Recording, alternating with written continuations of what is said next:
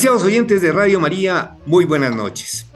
Con la bendición de Dios y de la Virgen Santísima, damos comienzo a este programa para esta noche de su taller de la salud. Su servidor Gilberto Acuña Gómez tiene el gusto de hacer la presentación correspondiente para esta noche. Gracias igualmente al padre Germán Acosta por permitir este espacio y al grupo de técnicos que hacen realidad esta emisión. Para esta noche tenemos como invitada especial una persona ampliamente conocida por nuestra audiencia. Se trata de la doctora Graciela Zamora, médico pediatra, docente de pediatría social de la Universidad de La Sabana, profesional especializado de la Subdirección de Determinantes en Salud, Grupo de Infancia de Salud de la Secretaría Distrital de la Salud, miembro de la Junta Directiva del capítulo bogotano de la Sociedad Colombiana de Pediatría.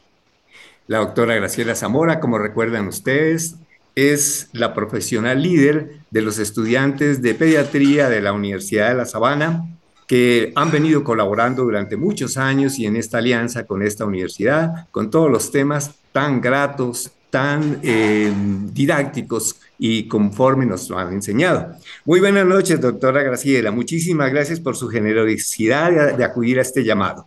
Buenas noches, doctor Gilberto. Muchas gracias por la invitación y como siempre, eh, agradecerle nuevamente, como le decía, por la invitación, pues nosotros consideramos no solo desde la universidad, sino desde la Secretaría y, y, como parte de la Junta Directiva de la Sociedad Colombiana, que estos espacios son fundamentales para poder llegar a nuestras familias, eh, comentándoles algunos problemas que es, eh, son relevantes para la salud de nuestros niños y nuestras niñas y adolescentes, y por lo tanto es muy bueno que ellos lo conozcan eh, y que sepan cómo prevenirlos, como la infección respiratoria. Excelente esa introducción porque nos sirve de prólogo a lo que queremos tratar esta noche con la experticia de la doctora Carmen Graciela en varios años que lleva al frente de este trabajo en la Secretaría Distrital de la Salud de Bogotá. Entonces, como conversábamos, eh, Gracielita, miramos el tema de de qué se nos están enfermando nuestros niños en Bogotá, en las diferentes edades que, como usted muy bien le conoce, y eh, pues empecemos primero de qué se nos enferman los niños, cuál es la severidad, en fin, y después pasemos al tema más triste todavía de la mortalidad, pero que tenemos que conocerla y tenemos que estar toda la población muy educada, muy consciente de todos estos riesgos por los que pueden atravesar nuestra infancia. Bueno, pues yo quisiera contarles a, nuestros eh, oyentes que eh, la enfermedad respiratoria es una de las principales causas de muerte en los niños, no solo de, Bogotá, sino del mundo entero.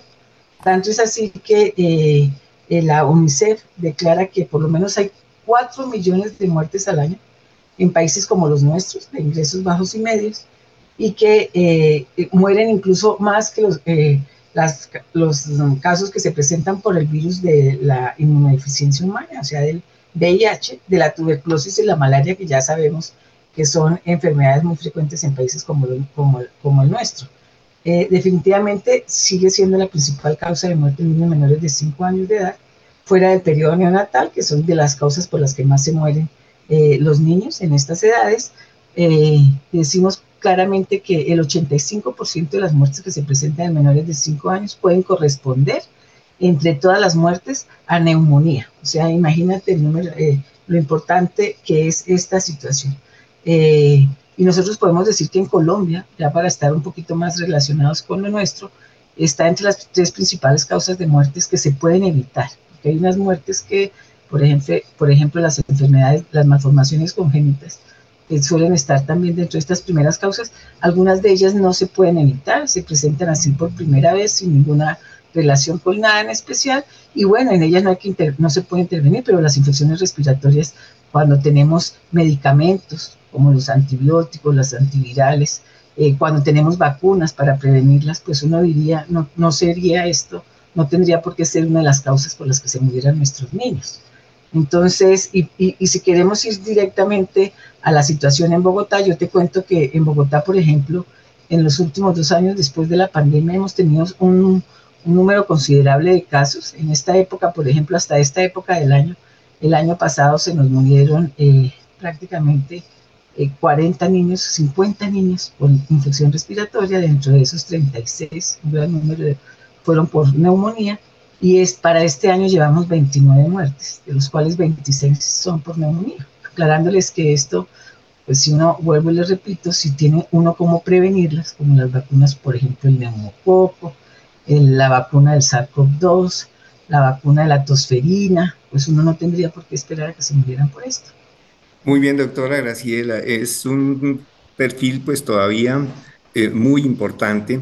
Y esta carga de enfermedades y de mortalidad hasta los cinco años, que es uno de los periodos más sensibles, y desde hasta el primer año de vida y hasta los cinco años como uno de los periodos más sensibles, tanto Bogotá como el contexto del país ha logrado mejorar con respecto a, o bueno, no nos comparemos, pero ha logrado ir mejorando en los últimos 15 o 20 años, qué sé yo, que nos pudiéramos como tener de punto de referencia.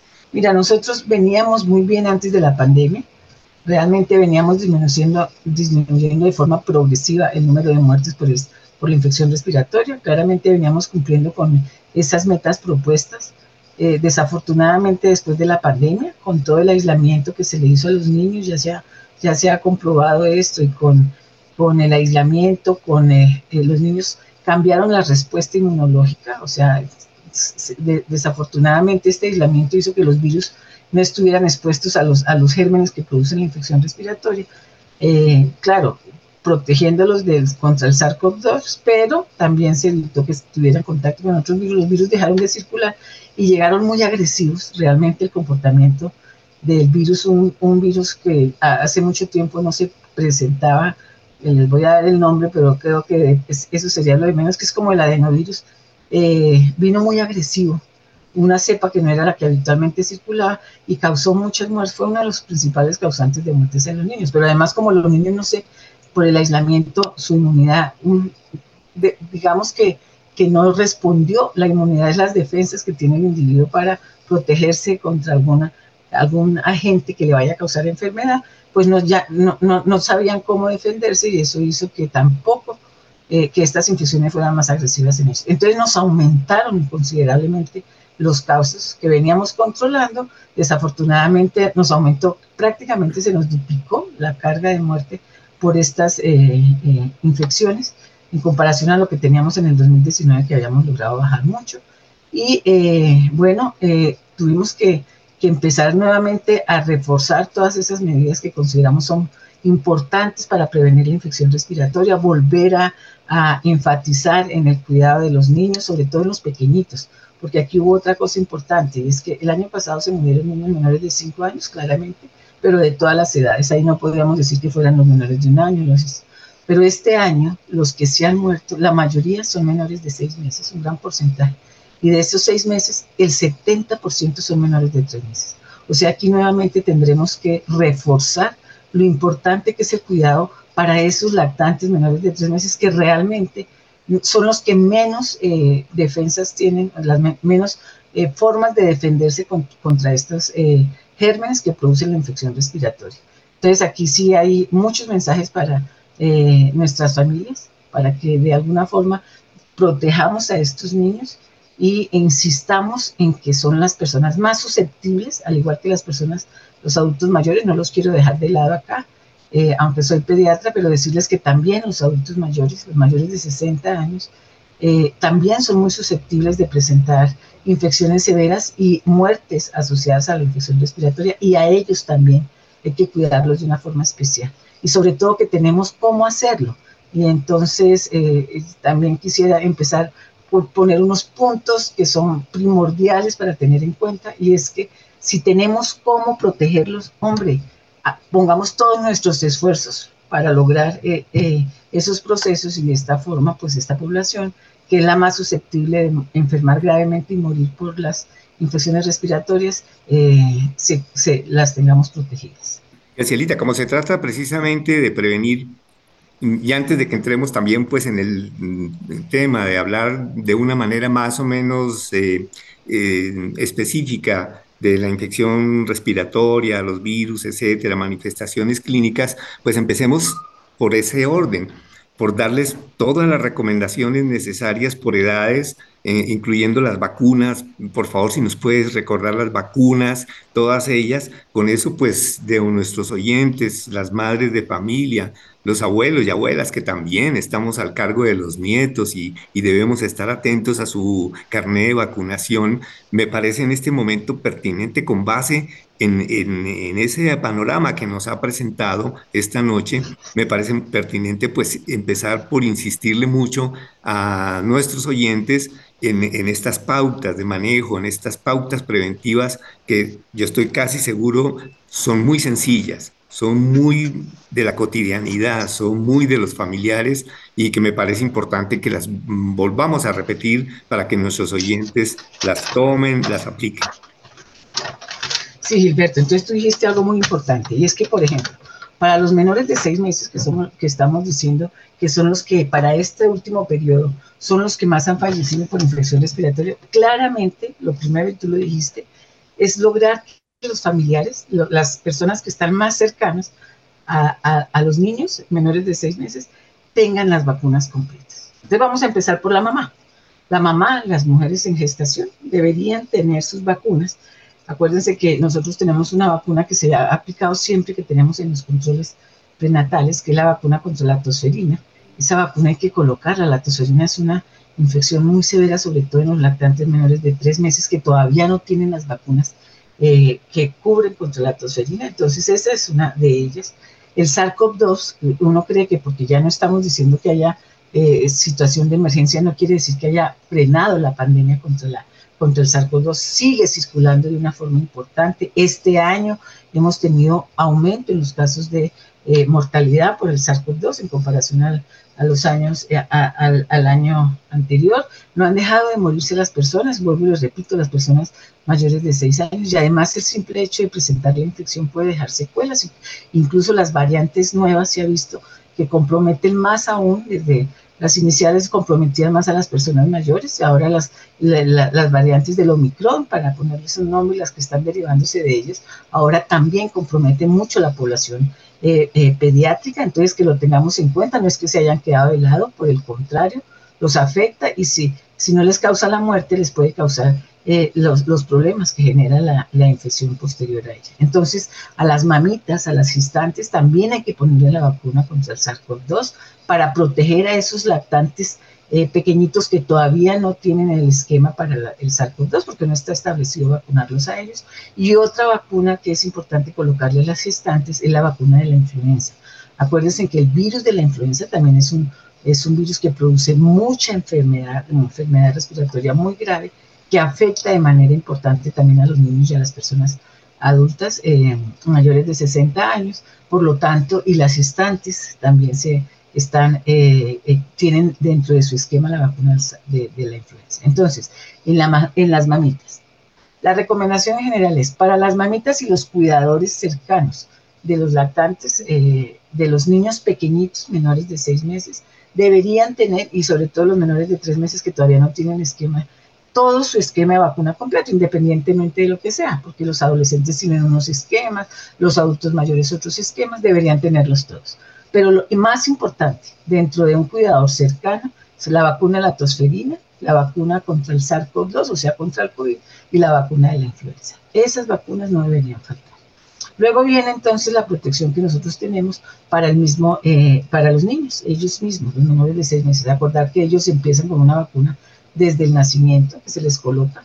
Eh, una de ellas contra la tuberculosis, que es también una enfermedad pulmonar, pero esta ya es crónica, esta puede ser de mucha más eh, implicación en cuanto a condiciones socioeconómicas y que se contagia fácilmente con algunas situaciones muy críticas que se puede generalizar esta enfermedad en los niños produciendo daño en, en el nivel en el sistema óseo, en el sistema nervioso central, o sea, en el cerebro, o sea, unas, en el sistema renal, son unas infecciones eh, importantes que si no se vacuna contra eso, la BCG que habitualmente se pone en nacimiento antes de nacer de la, salir de la institución, pues entonces los niños no estarían eh, protegidos. Luego empieza el esquema regular, que es a los 2, a los 4 y a los 6, donde van vacunas, como les decía, la de la tosferina, pero también va contra otros gérmenes como el neumococo, que también es causante de infecciones eh, importantes eh, pulmonares, el hemófilos, para ponerle un nombre, o sea, varias infecciones, varios gérmenes que producen habitualmente infecciones respiratorias y que en algunos casos pueden llegar a ser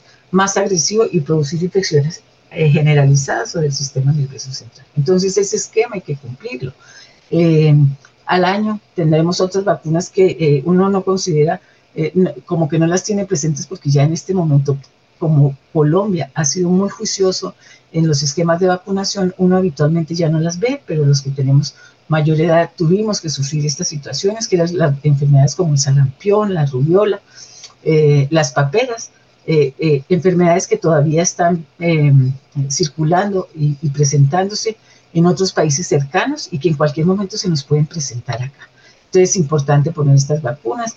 Eh, en Colombia se han ido modificando los esquemas, siempre para proteger a estas poblaciones que son más, están más expuestas a presentar las enfermedades. Entonces tenemos unos cambios con respecto a esta vacuna. Antes se reforzaba, se colocaba un refuerzo de esta triple vida a los 5 años, ahora se adelantó y ya se pone a los, a los 18 meses y a partir de ahí al que le falta hasta completar los 5 años. Eh, tenemos otras vacunas que son importantes, que de pronto contra la infección respiratoria no, no digamos que directamente no, pero la hepatitis, la fiebre amarilla, que también pueden provocar unas situaciones críticas en los niños y que es importante ponerlas. Y nuevamente, bueno, le decía las vacunas de los 5 años, que nuevamente refuerza contra la, la tosferina, el, la difteria, que es otra de las enfermedades que produce mucha eh, eh, enfermedad grave, es una infección muy severa, eh, que también la teníamos controlada en Colombia gracias a, la vacunación, pero que tristemente y desafortunadamente por la situación de la pandemia, durante la pandemia estos servicios que eran de carácter ambulatorio, eh, como se vieron cerrados para darle respuesta a, otras, a, las otras circunstancias que estábamos viviendo durante la pandemia, pues se bajaron las coberturas de vacunación. Y para tener a una, a una eh, población protegida tenemos que tener unas coberturas por encima del 95%. Ahora, bueno, este, eh, todavía tenemos debilidades en ese proceso. El año pasado, y gracias a unas estrategias que se vienen haciendo desde la Secretaría de Salud en articulación con entidades como el, sector eh, de educación, el Instituto Colombiano de Bienestar Familiar, la Secretaría de Integración Social, en articulación con ellos, pues se hacen campañas. Habitualmente nosotros tenemos campañas en en Bogotá periódicamente en septiembre, en octubre, en noviembre, en diciembre. Nos quedan cuatro campañas de vacunación donde se despliegan todos los eh, em, vacunadores para lograr eh, captar a los niños que no tienen sus esquemas completos. Eh, se hacen en instituciones educativas, en, instituciones de protección, y así logran captar a niños que no están vacunados. Y como les decimos, em, no, para la vacunación no hay barreras. Eh, ustedes pueden meterse en la página de la Secretaría de Salud, todos los días sale eh, en, la página de Capital Salud las, las, vacunas que se deben, los puestos de vacunación donde se pueden aplicar las vacunas y de esta forma hacerlo más cercano. Ustedes no crean que porque están en una aseguradora X tienen que ir al puesto de vacunación de esa aseguradora que posiblemente les quede más lejos. Ustedes pueden ir a cualquier puesto que les quede cercano no es sino que pongan su dirección ahí en la página y ella le dice cuál es ese puesto de vacunación, lo georreferencia, como uno dice, y le dice cuál es el camino para llegar más rápidamente y, así ustedes se pueden vacunar. O sea, aquí lo importante y el mensaje que les quiero decir es que realmente eh, nosotros tenemos muchas de estas infecciones, la mayoría de ellas son de, de origen viral, y los virus que están circulando ahora, el SARS-CoV-2, el virus de la influenza, el virus sincitial respiratorio que se presenta sobre todo en menores de dos años. Ese no tiene vacunación por ahora, pero ya se aprobó para las estantes también, o sea que es de una forma em, eh, directa, yo lo digo no indirecta, sino directa, vacunando a las mamás, protegemos a los niños. Entonces, es recordarle a las, a las mamitas que están en gestación, si quieren proteger a sus recién nacidos, hasta los tres meses que empiezan con el esquema, hasta los dos, vacunarse. Y a todos nosotros, eh, eh, profesionales de la salud, si alguno de ellos me está escuchando, recordarles y decirles que nosotros somos los que tenemos que promover la vacunación. El SARS-CoV-2, el virus de la influenza y todo el resto de esquemas de vacunas deberíamos tenerlo completo. Para los adultos mayores también está la vacunación contra la influenza, para mayores de 60 años, está la vacuna contra el neumococo. Eh, y bueno, les decía, a los cuidadores cada 10 años deberíamos poner la, la vacuna contra el tétanos, porque lo deberíamos eh, vacunar si estamos protegiendo a nuestros nietos, a, los hijos de nuestros hijos, para tenerles, para evitarles eh, esas infecciones severas. Como les digo, tristemente y desafortunadamente, muchos de los niños que han fallecido, el contagio lo adquirieron, eh, fue con uno de sus familiares que estaba enfermo. Entonces, bueno, decirles que en nuestras manos está el proteger a nuestros niños. Eso es como una de las, de las em, principales medidas. También hay que recordar que las medidas que nosotros teníamos de eh, autocuidado, como era el lavado de manos continua, acordémonos que cuando estornuda, se limpia las secreciones de la nariz eh, o coge algunos elementos que están eh, expuestos a otras personas, puede generar de alguna forma una, una infección adquirir la infección, entonces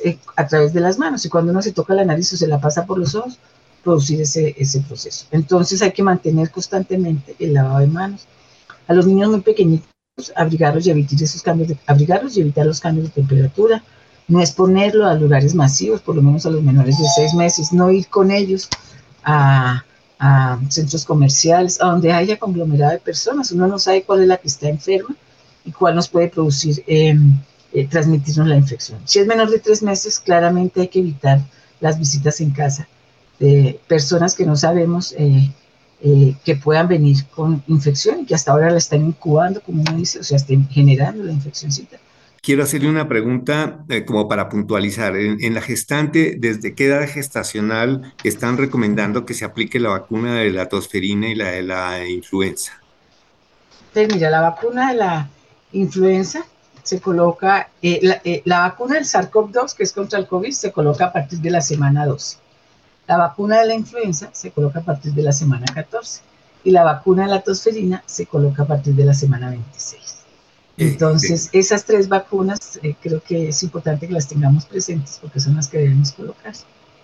me parece importante transmitirle esta información a nuestras oyentes y oyentes, porque los padres de familia también deben estar comprometidos con, eh, porque es una familia, padre y madre gestante, para que estén atentos al momento en que sea necesario ir a la vacunación.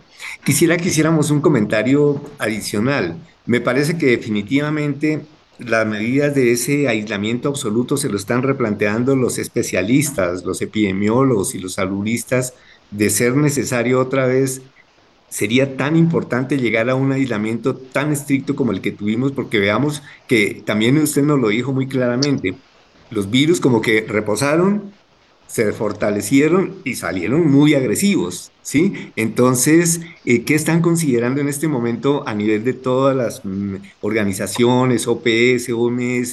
¿Qué, ¿Qué información tiene con respecto a eso, doctora Graciela?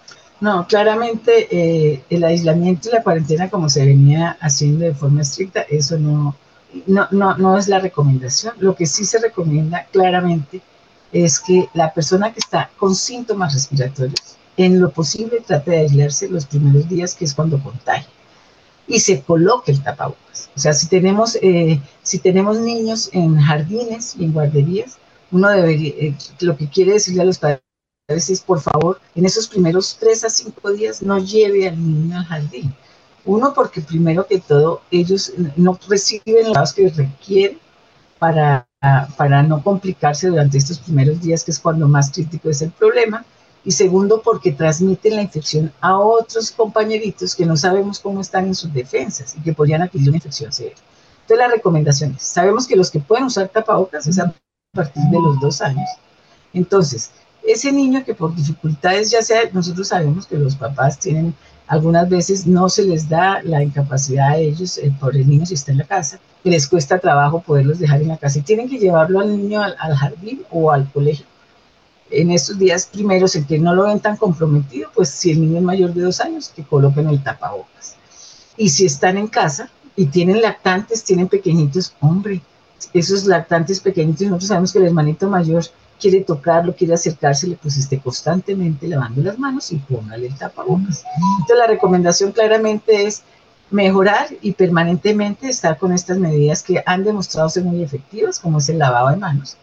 Siempre que salgamos, que tengamos que utilizar el transporte público, que lleguemos a la casa antes de eh, eh, tener el contacto con nuestros hijos, tendríamos que lavarnos las manos, siempre que vamos a, manipular alimentos, después de salir del baño, siempre después de limpiarnos o de toser, estornudar o limpiarnos las secreciones, tendríamos que lavarnos las manos. Estos puntos claves hay que tenerlos en cuenta.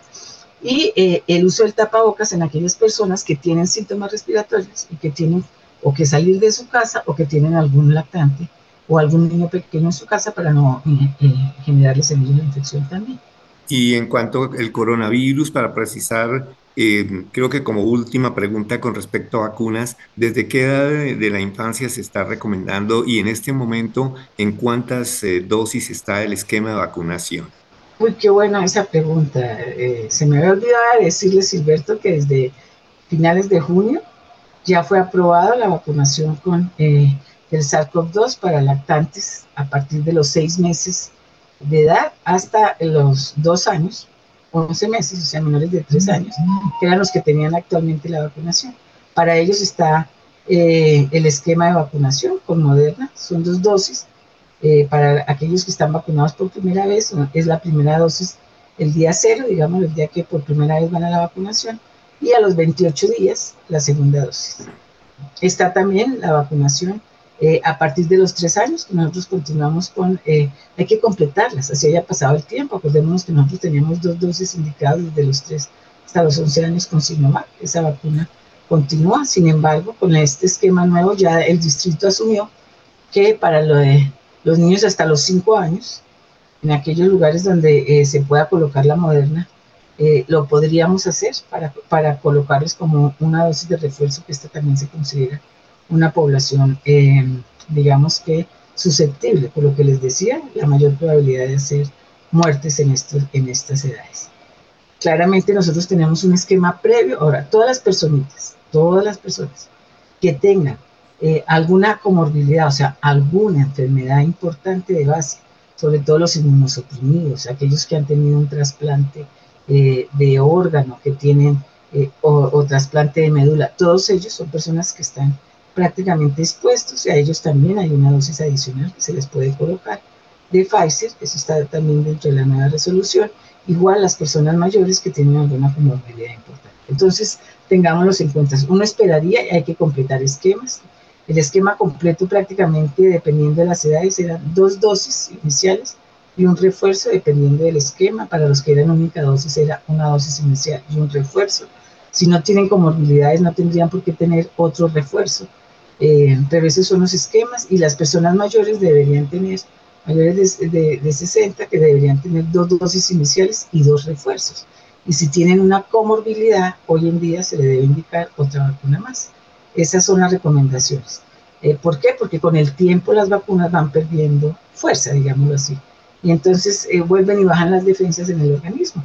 Y entonces la persona queda nuevamente expuesta. Acuérdense que las vacunas, esto es algo que también les quiero decir, no es que eviten la enfermedad.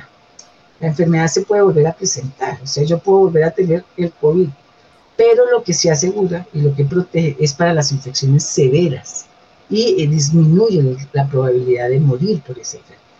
Todavía se ven casos, todavía hay muertes en personas mayores con, previamente sanas.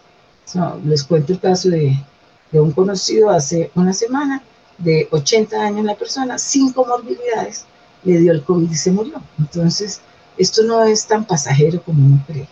Y no porque se está, no se está haciendo el escándalo, que no el escándalo, sino no, no está tan en boga como se estaba la información, como en otros momentos, eh, no es que no esté circulando.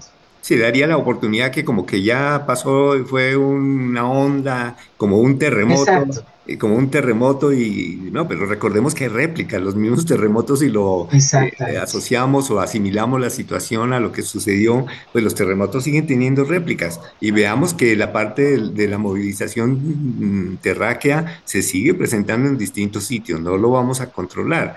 Yo pienso que por ahora ningún profesional de la salud, ni infectólogo, ni nadie puede tener la explicación por qué el coronavirus se nos está quedando, por qué el virus sigue ahí presente. Yo pienso que eso es un factor biológico propio del virus, propio del ecosistema, no, es que ¿cierto? Una vez llega, pasó como el virus de la influenza, después de la, de la pandemia que tuvimos en el 2009. Queda y él sigue circulando. eh, y sigue produciendo, eh, causando problemas. Por lo tanto, es que posiblemente cuando ya no en la pandemia, que es cuando se considera que ya el virus está con menos circulando de una forma continua, con un número considerable de casos, ya lo que vamos a tener que hacer, como se hizo con, con el virus de la influenza, es dejar unos esquemas anuales eh, eh, sobre todo en aquellas personas que son susceptibles de enfermedad, de hacer infecciones graves.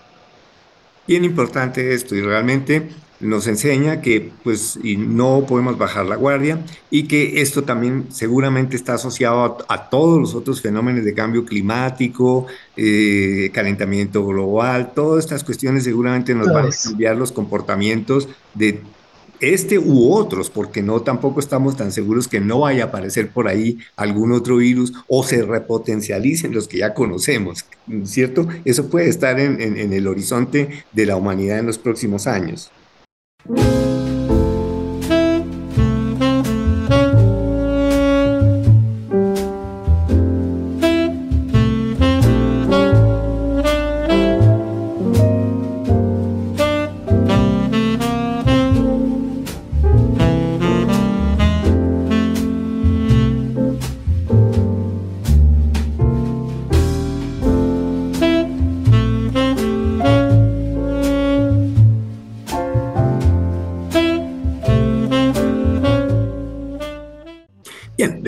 pausa retomamos nuestro interesante tema que estamos manejando esta noche con todos los aportes que la doctora Graciela Zamora nos ha hecho sobre ese panorama, ese perfil de las infecciones respiratorias en la infancia.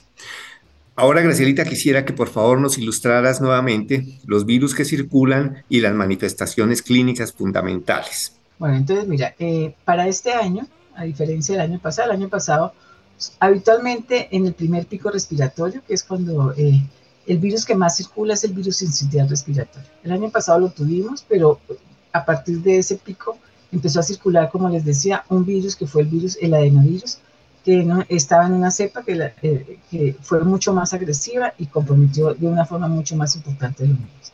Tanto que terminaron en, una, en un tratamiento que, que habitualmente no se usa para estos, eh, esta población y es eh, lo que uno llama una eh, eh, ventilación extracorpórea, o sea, tiene que oxigenarlo a través de otros métodos no habituales.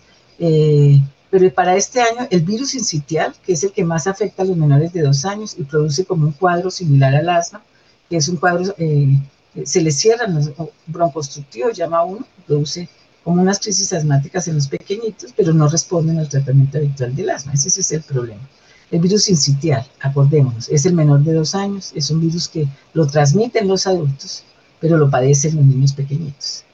El virus del adenovirus sigue circulando, no de forma tan importante, ni de forma, pero sigue siendo un virus que, no, que es más agresivo también y que puede producir infecciones más severas. Este año, a partir de eh, los últimos meses del año pasado y este año, en, estos, en este primer pico, el virus de la influenza está muy presente, y sobre todo influenza B, que es un, un, virus que es el, digamos que uno dice, es eh, estacional. El H1N1, que era el de la pandemia anterior, eh, ese está circulando, pero no tan importante. Tenemos uno muy importante, que es de pronto el más importante, que es, circula todo el tiempo, que es el rinovirus enterovirus. Y que uno cree que no, pero produce unos cuadros que habitualmente son los que producen los procesos catarrales, pero que en los lactantes pequeñitos, cuando decimos lactantes menores de tres meses, puede producir unas infecciones severas que terminan en cuidados intensivos, esos lactantes. Entonces es un virus habitual, pero agresivo, y se ha visto, eso nos lo refiere la literatura, muy importante eh, en los lactantes pequeñitos con unas infecciones más importantes en ellos. Y circulan otros virus, eh, como puede ser el virus, el metaneumovirus, eh, y otros virus que, que también producen infección respiratoria. El problema de esto, además de que son virus que suelen producir problemas, el problema es cuando se juntan, que también es lo que estamos viendo, las infecciones polivirales. Habitualmente estábamos acostumbrados a que un virus solo era el que producía la infección. Imagínense cuando se encuentran dos o tres de ellos simultáneamente en el organismo del niño. Dentro de eso es el SARS-CoV-2, que también circula en la población. Entonces, en el orden, así como les digo, el primero que está circulando más este año ha sido el virus incitial respiratorio, en los menores de dos años, el rinovirus que circula en todas, en todas las edades, pero sobre todo en menores de cinco años, el, eh, el virus de la influenza y bueno, otros virus, el adenovirus. Eso como para que lo entendamos. Eh, entonces, los síntomas que producen y que habitualmente uno eh, ve en una infección respiratoria, pues puede producir fiebre en algunos, en otros no. Eh, la congestión nasal, que es muy importante, molestias en la garganta, que digamos que como empiezan los primeros síntomas, y luego entonces se agrega la tos, y dependiendo de la severidad del cuadro, y aquí es donde tendríamos que estar presentes y pendientes, es que puede empezar a presentar sensación de ahogo, lo que uno llama disnea, eh, eh, el dolor en el tórax, ruidos en el pecho, que era lo que les decía, como si fuera un pitito, eh, y bueno, algunas manifestaciones que hacen ver que realmente hay una dificultad respiratoria porque el compromiso a nivel bronquial, es eh, es mayor, es porque se están tapando los bronquios. Entonces, que aunque no son las, las más frecuentes, sí son las que nos pueden producir la enfermedad grave y la mortalidad, terminando con un niño en una unidad de cuidados intensivos con respirador. Entonces, ojo, los procesos, las, las infecciones que solo tienen fiebre, sin que el niño se comprometa al estado general, que tenga moquitos, tos, congestión nasal y dolor de garganta, esas podrían manejarse en casa sin ningún problema dándole mucho líquido a los niños, controlando la fiebre, que para eso pues tenemos un medicamento que es muy bueno, pero siempre y cuando se ha utilizado la dosis correcta, que es el acetaminofén, y que para eso pues sería el personal médico el que lo indique cuál es la dosis, eh, nunca sobrepasarse de esta dosis, dárselo en los tiempos adecuados, aumentar mucho la ingesta de líquidos, si el niño es un nene que recibe leche materna, pues claramente ojalá se le dé la leche materna frecuentemente, eh, que continúa alimentando. Los niños suelen eh, perder el apetito, eso forma parte de, de, la sintomatología. Entonces, para que no se nos vaya a deteriorar de la forma nutricional, que es otro de los problemas que se nos podría adicionar, habría que darle su alimentación habitual, pero más frecuentemente en pequeñas raciones, o sea, en vez de darle tres comidas al día o, las cuatro o cinco que habitualmente come, se come con las con, con los alguitos con las meriendas, podríamos darle seis más pequeñitas, pero eh, eh, más frecuente para que el niño no se deteriore.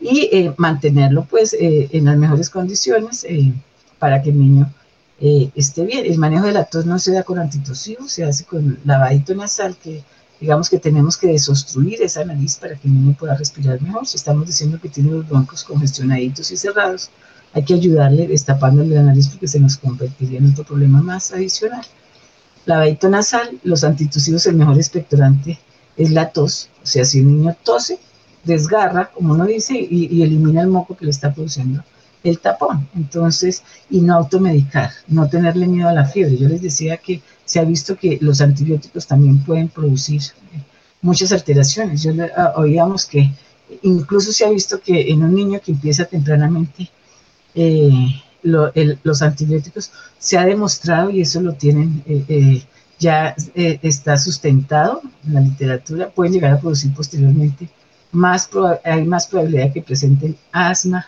dermatitis atópica, rinitis, algunas situaciones de, de alteración en el coeficiente intelectual, o sea, déficit de, de, aprendizaje, o sea, esto es importante para que lo vean. Y disbiosis, o sea, esto eh, no es algo eh, que esté lejos de lo que estamos viendo y por lo tanto el antibiótico eh, en muchas de estas situaciones no nos va a servir porque estamos diciendo que la mayoría de estas infecciones son de origen viral. Entonces, esto para tenerlo en cuenta. Las infecciones más severas, sí. Parece que realmente también el uso inadecuado del antibiótico, el uso inapropiado, va a interferir grandemente con la respuesta inmunológica, con el desarrollo de la respuesta inmunológica, y se sabe que hay antibióticos como la citromicina, que se da y uno dice que por tres días, pero parece que él hace depósito y sigue interfiriendo con la respuesta inmune contra bacterias que no estaban causando problemas, pero que sí las vamos a, en un momento dado a, dijéramos, a quitarle los mecanismos de defensa y a limitar la, la respuesta. Y estas bacterias que aparentemente estaban allí calmadas, tranquilas, en su espacio normal de sus ecosistemas, entonces las podemos es alborotar, digámoslo así, las podemos Exacto, eso es lo que llamamos desbiosis, sí. Sí, señor, así es, Silberto.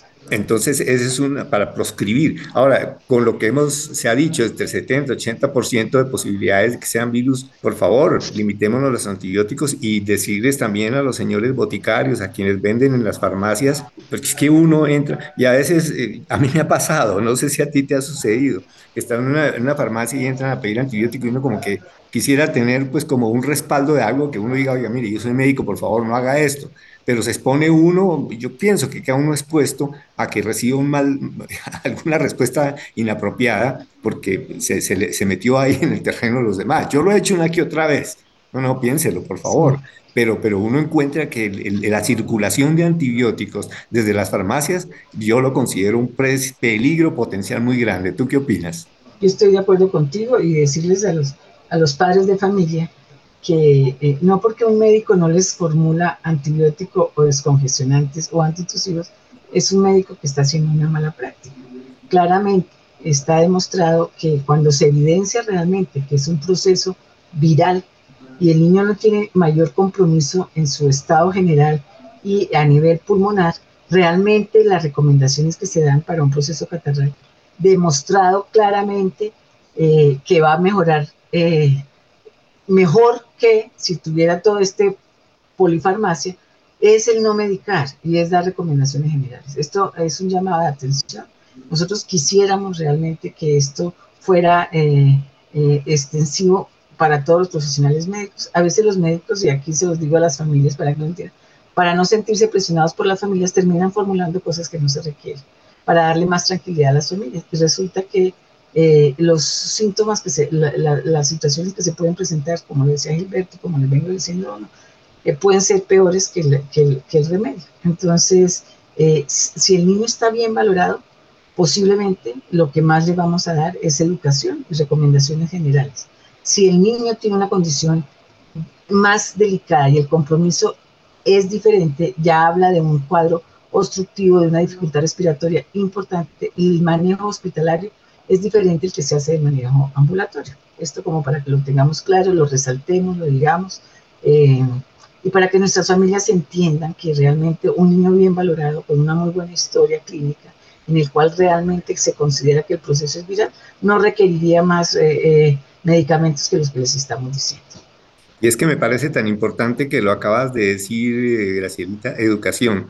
Y yo casi que como que de una manera muy coloquial y muy amigable con mis colegas, diría yo que en lugar de tomarnos el tiempo de hacer una fórmula de un antibiótico, porque no nos tomamos el tiempo para educar precisamente a la familia? Yo creo que se gasta exactamente el mismo tiempo, desde que uno lo diga con, con seguridad, con autoridad. Sí, con la autoridad. Con conocimiento pleno. Y conocimiento, eh, la autoridad que nos da el conocimiento. Desde que uno se lo demuestre, la seguridad a la familia, ellos se van a ir muy seguros. Y con lo que también nos dijiste, muy buena historia clínica. Si uno ha hecho una buena historia clínica, un muy buen examen clínico, seguro que uno tiene un diagnóstico muy preciso. Sí, señor, así es. Gracielita, yo quisiera que agregáramos algo de todas maneras. ¿Infección bacteriana se presenta o es ya un sobreagregado? Pero esas infecciones bacterianas primarias, digamos por neumococo especialmente. Eh, se presentan, pero en esta población no es lo que más se ve. Eh, hay un porcentaje, podríamos decir que eh, del 3 al 6% pueden llegar a presentar infecciones bacterianas. Eh, claramente eh, son, eh, suelen presentarse un tipo de infecciones, uno llama neumonías complicadas, que tienen unas características particulares. Y esas neumonías claramente van a necesitar antibiótico. Entonces, pero eso cumple con un criterio, o sea, uno para eso debe confirmar que está la neumonía que la neumonía eh, tiene la consolidación. Eso es unas características clínicas que se ven en la radiología. Eh, por lo tanto, eh, solo así nomás uno no podría tomar la decisión de dar el antibiótico. Como les decía, se ha visto cada vez más que el uso indiscriminado de antibióticos lo que genera es más problemas que beneficios. Por lo tanto, las instituciones están cuidando y están haciendo algunos, algún seguimiento estricto al uso inadecuado de los antibióticos. Proba para que como se llama el programa, eh, para que realmente demos el antibiótico al que lo necesita y sabiendo y reconociendo que la gran mayoría de, los, de, estas infecciones son de origen viral. Y que para las es como el neumococo y el hemófilos, que son los que más producen neumonías en esta población, tenemos un gran protector que es la vacuna. Si hay vacuna contra el neumococo, hay vacuna contra el hemófilos influenza, ah, entonces ah, ojalá nos apoyemos en eso para prevenir este tipo de infecciones. Ese mensaje es muy claro porque yo estoy seguro que los que somos más veteranos en pediatría vimos más probabilidad de infecciones por neumococo y hemófilos de hace 30 años antes de que la vacuna fuera una realidad. Y pues eh, bueno, yo en este momento ya no estoy en un ejercicio hospitalario, pero hasta cuando estuve en ejercicio hospitalario vimos cómo caían radicalmente las neumonías graves y las meningitis causadas por bacterias. Entonces yo pienso las, Las sobreinfecciones que se han visto con estas infecciones virales, como te digo, realmente no han sido más del 2 al 3%. Entonces, eh, y en estudios que, y, haciendo el seguimiento estricto de las mortalidades por neumonía que ha habido en, en Bogotá, claramente de, de, esas 30 que le dijiste, si 6 fueron, o sea, ¿cuánto es la tercera? La, de, ¿Qué porcentaje vendría a ser? Como el 20%, un poco menos. Equivale a infecciones por, por bacterias, o sea, las que realmente necesitan antibióticos. Son menos, y, eso eh, claramente tiene unas particularidades en su presentación y eso se debe hacer de acuerdo a los estudios y a los hallazgos encontrados en el momento de la valoración. Son las menos veces y, bueno, pues entonces eh, creo que como con buen criterio médico y una muy buena estudio cómo se hace la valoración, eh, podrían definir si se trata de una infección bacteriana viral. O viral. Una pregunta, conforme a los perfiles que se hacen de los casos de mortalidad eh, por, por, estas infecciones, como qué comunes denominadores encuentran al hacer los análisis que hayan sido los factores que mm, facilitaron el fallecimiento de una niña o un niño. Mira, lo que, lo que te venía diciendo es que claramente eh, una de las problemáticas es que no sabemos si es que la, infección se está presentando ahora más agresiva y entonces pareciera que consultaran de forma más tardía eh, porque una vez llegan los tiempos para que se deterioren en la hospitalización, aquellos que fallecieron, fue muy corta. O sea, el promedio de días entre fecha de inicio de síntomas y fecha de signos o síntomas de alarma, prácticamente en promedio fueron 2.5 días. Eh, en cuanto al promedio de días entre la fecha de inicio de signos de alarma y fecha de consulta área de urgencia se demoraron 0.3 eh, días. Eh, el promedio de días entre fecha de ingreso a urgencias y fecha de ingreso a unidad de cuidados intensivos fue 1.5. Y así, o sea, realmente los tiempos son muy cortos en comparación a como se veía antes. Entonces pareciera que el niño que se va a morir o consulta muy tarde o la enfermedad lo agarró desde el comienzo de una forma agresiva. Entonces aquí eh, aprovecho para hacer otro llamado de atención. Y es que si ustedes identifican algún signo de alarma, que eso es lo que vamos a reforzar ahorita antes de terminar, consulten inmediatamente. No digan, es que como está de noche, para que no me le dé frío, espero hasta mañana. Porque si ustedes están dando cuenta, el promedio de días entre fecha de ingreso a unidad de, entre fecha de ingreso a urgencias y fecha de ingreso a unidad de cuidados intensivos fue un día y medio. O sea, fue rápido. El niño que llegó tarde o que llegó con ya signos de alarma, lo que se demora en deteriorarse es demasiado rápido. Entonces, uno de los llamados de atención, claro, les decía que muchos de estos niños fueron lactantes pequeñitos, menores de tres meses, entonces rápidamente se deterioran porque ellos tienen un sistema de defensas que no controla tan rápidamente la infección y rápidamente se generaliza el proceso y se deteriora. Entonces, todo niño menor de tres meses, y esto es un mensaje que quiero dejar aquí claro, todo menor de tres meses que tenga síntomas respiratorios, ese idealmente lo debe valorar el personal de salud. No farmacia, personal de salud menor de tres meses, quiero que se quede este mensaje aquí, que tenga síntomas respiratorios debe ser evaluado por el personal de salud. Siempre hay que seguir las recomendaciones del médico y hay que evaluar siempre los signos de alarma.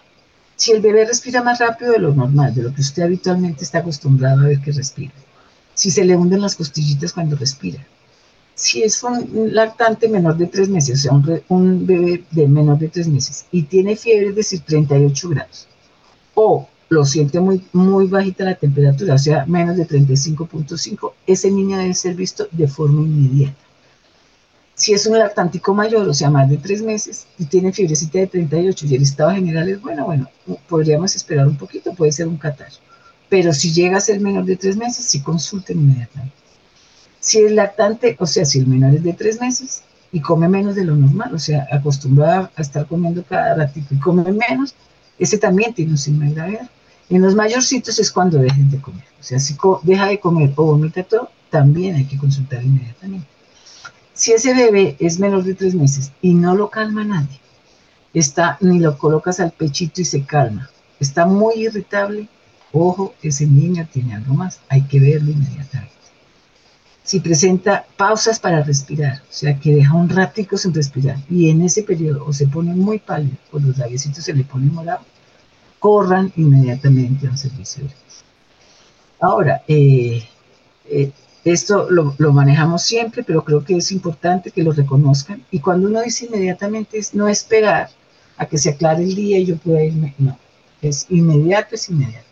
Porque es la única forma como se puede hacer una intervención temprana, adecuada a, la situación del niño y posiblemente con una, unos resultados mejor que aquel que llega ya muy comprometido, en el cual cualquier tipo de intervención puede ser muy tarde para que nos dé resultados. Esto es lo que creo que quisiera dejar también. Muy importante todo lo que se ha dicho y pues creo que ya con esto queda una suficiente información, alertamiento y educación para que las familias estemos atentas a estas manifestaciones, cambios en el estado del niño o el, contexto general de vecinos, etcétera, que nos puedan indicar que haya una, una, complicación. Hay una pregunta que quiero hacerle que las madres siempre nos lo hacen a los pediatras en consulta. ¿La fiebre es mala? Porque tú lo dijiste hace un rato. Es que no consideren que la fiebre es mala, pero me gustaría como dar una pequeña eh, enseñanza porque la fiebre no es mala, eh, que por qué no tenerle miedo a la fiebre. Claro, entonces tú lo dijiste, la fiebre es un mecanismo de defensa. El organismo que se siente agredido reacciona y trata de defenderse. Y una forma de protegerlo es, la, es, el aumento de la temperatura.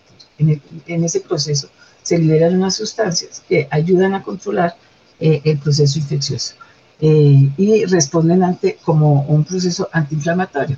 Entonces hay que eh, la, fiebre en un, en un bebecito mayorcito, digámoslo porque, o sea, yo digo mayor de tres meses para que lo tengamos claro.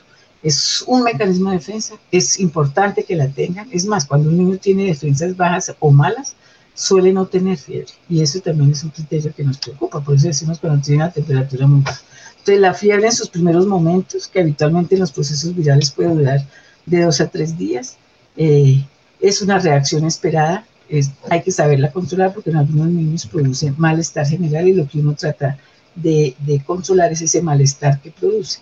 Eh, por eso uno dice, bueno, si la temperatura está empezando, 38 grados, déjala que, esté ahí, no, la trate de medicar antes de tiempo. O sea, eso que no quiero que le suba, entonces le estoy dando antes de que presente 38, no, déjela que suba. Cuando el niño ya esté en esas manifestaciones que tú ya lo ves eh, decaído y todo eso, es el momento de darle el medicamento para la fiebre.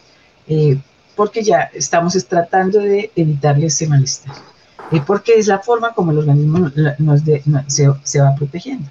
Entonces, no controlarlo antes, no darlo de forma regular cada cuatro, cada seis horas, sino cuando la temperatura realmente suba y en el momento en que ya está empezando, haciendo malestar, se le da el medicamento. Eh, así, de esta forma, el organismo va protegiéndose. Ahora, ¿por qué los lactantes menores no? Porque cuando los niños pequeñitos, vuelvo y les repito, tienen un sistema de defensas todavía no preparado para estos virus y entonces un virus que entra eh, rápidamente puede pasar a ser una infección, no un catarrito como lo limitan los niños mayorcitos, sino hace que el virus eh, circule por todo el cuerpo y genere otras reacciones, otras infecciones más severas. Entonces, una fiebre en un lactante pequeñito nos habla de una infección y es necesario ser controlado de forma inmediata con alguien para que identifique oportunamente si esa infección se generalizó. Por eso, la fiebre muy apenas está empezando o muy bajita, 35, de 35,5 para abajo. En el menor de tres meses, yo no espero, yo consulto inmediatamente. En el mayorcito, solo consulto si la fiebre es muy alta, me es difícil controlarla, o sea, le doy el acetaminofén y no baja y el niño sigue muy irritable. Entonces, en ese, ah, claramente la infección puede ser, estar diciéndome que eh, la fiebre me puede estar diciendo que la infección es más severa, entonces vale la pena consultar. De lo contrario, no corran con la fiebre. Muchos de los niños que consultan en servicios de urgencias, que en este momento ya se están colapsando, son por procesos catarrales que tuvieron fiebre, pero que no eran de difícil control. Y entonces, a veces por, por estar tan saturados, no les, se les da la atención que se merecen. Pareciera que estuvieran mal atendidos y lo que pasa es que estamos tan desbordados en, en, los servicios eh, que no damos abasto para poderlos atender. Eso como para que también es importante saber consultar. Muy rápido, ¿la fiebre produce meningitis? No, no. la fiebre ni así sea alta. Eh, la meningitis se produce porque el virus se generalizó y, independientemente de la fiebre y, llegó al cerebrito precisamente porque el niño no tenía cómo protegerse y eso suele pasar en los lactantes más pequeñitos. No, la fiebre no es la que produce la, meningitis. Y la otra pregunta, y la otra pregunta corriente ya para finalizar, eh, Gracielita, ¿la fiebre produce convulsión eh, o, siempre se asocia con convulsiones? No necesariamente, y aquí es otra de las cosas, es una reacción que no se presenta en todos, la mayoría de veces un 30%. En los niños que presentan fiebre se puede llegar a presentar, sobre todo cuando son muy pequeñitos, menores de 5 años, pero sobre todo en los lactantes, entre 6 y 2 años. Eh, y se da no porque la temperatura está muy alta, que es otra de, los, de, las eh, creencias que hay. Es que como la tenía muy alta, convulsión no, no, Se, se presenta cuando está ese cambio súbito. Era un niño que tú lo veías bien, súbitamente le subió la fiebre. Ese niño es el que hace la convulsión. O sea, tú decías, pero si no tenía nada. Sí, no tenía, pero de pronto se le subió ahí en ese momento. Es cuando hace la convulsión y es porque es un niño que es, eh, digamos que está predestinado. Así es, ya sea por herencia, porque habitualmente se presenta cuando ha habido antecedentes en otros familiares cercanos eh, eh, con antecedentes de convulsiones por fiebre. Es una reacción que suele suceder por esos cambios eh, súbitos del aumento de la temperatura. No hay cómo evitarla, lo que hay que saber es controlarla. en los niños muy pequeñitos es mejor que en todo caso se, se revise, se evalúe y se descarte que no tenga otro problema, así sea cualquier otro tipo de infección o que no sea una, esté asociado a una epilepsia. A veces también es, simultáneamente puede estar presentando otro tipo de problemas neurológicos como la epilepsia. Entonces vale la pena que con el tipo de convulsión se evalúe, se descarte y se estudie si es necesario dependiendo de la edad del niño. Eh, pero no es la fiebre la que produce la meningitis, es el germen el que produce la meningitis. Y ese germen, si encuentra la forma, eh, eh, el, el, medio propicio para llegar al cerebrito, pues hace la infección independientemente de la fiebre o no. Muy bien. Nos ha quedado una cantidad de enseñanzas esta noche. Tener en cuenta la edad de los niños, tener en cuenta los periodos que los tenemos, en que hay unas formas en cuanto a la eh, época del año, unos hacia el comienzo o hacia la época de abril, otras ahora en octubre. Todo eso lo debe catalogar y lo debe manejar directamente el profesional de la salud ya con todas estas recomendaciones que la doctora Graciela nos ha dado, sabemos cuándo llevar o cuándo no llevar a los niños y acudir a la urgencia de manera oportuna, cuándo los medicamentos, cuándo seguirle diciendo no a los antibióticos, cuándo tenerle confianza al antitérmico, porque pues todo el mundo sigue diciendo que es que no, el, doctor no sabía más y lo único que hizo fue darme el acetaminofén, porque no sabe más. Hay que desmitificar eso, por favor. Esto se da así igual aquí en Colombia y en cualquier otra parte del mundo. Nosotros cuando leemos los estudios de otras partes del mundo, el manejo es exactamente igual. No es que porque seamos Colombia y que un país subdesarrollado, no, no es así. Nosotros creo, y, y, y cierto, doctora Graciela, creo que tenemos suficiente conocimiento, a pesar de ser un país que pues no tenemos tantos otros recursos tecnológicos de pronto, pero que sí los tenemos. Yo sigo diciendo que Colombia tiene una muy buena medicina.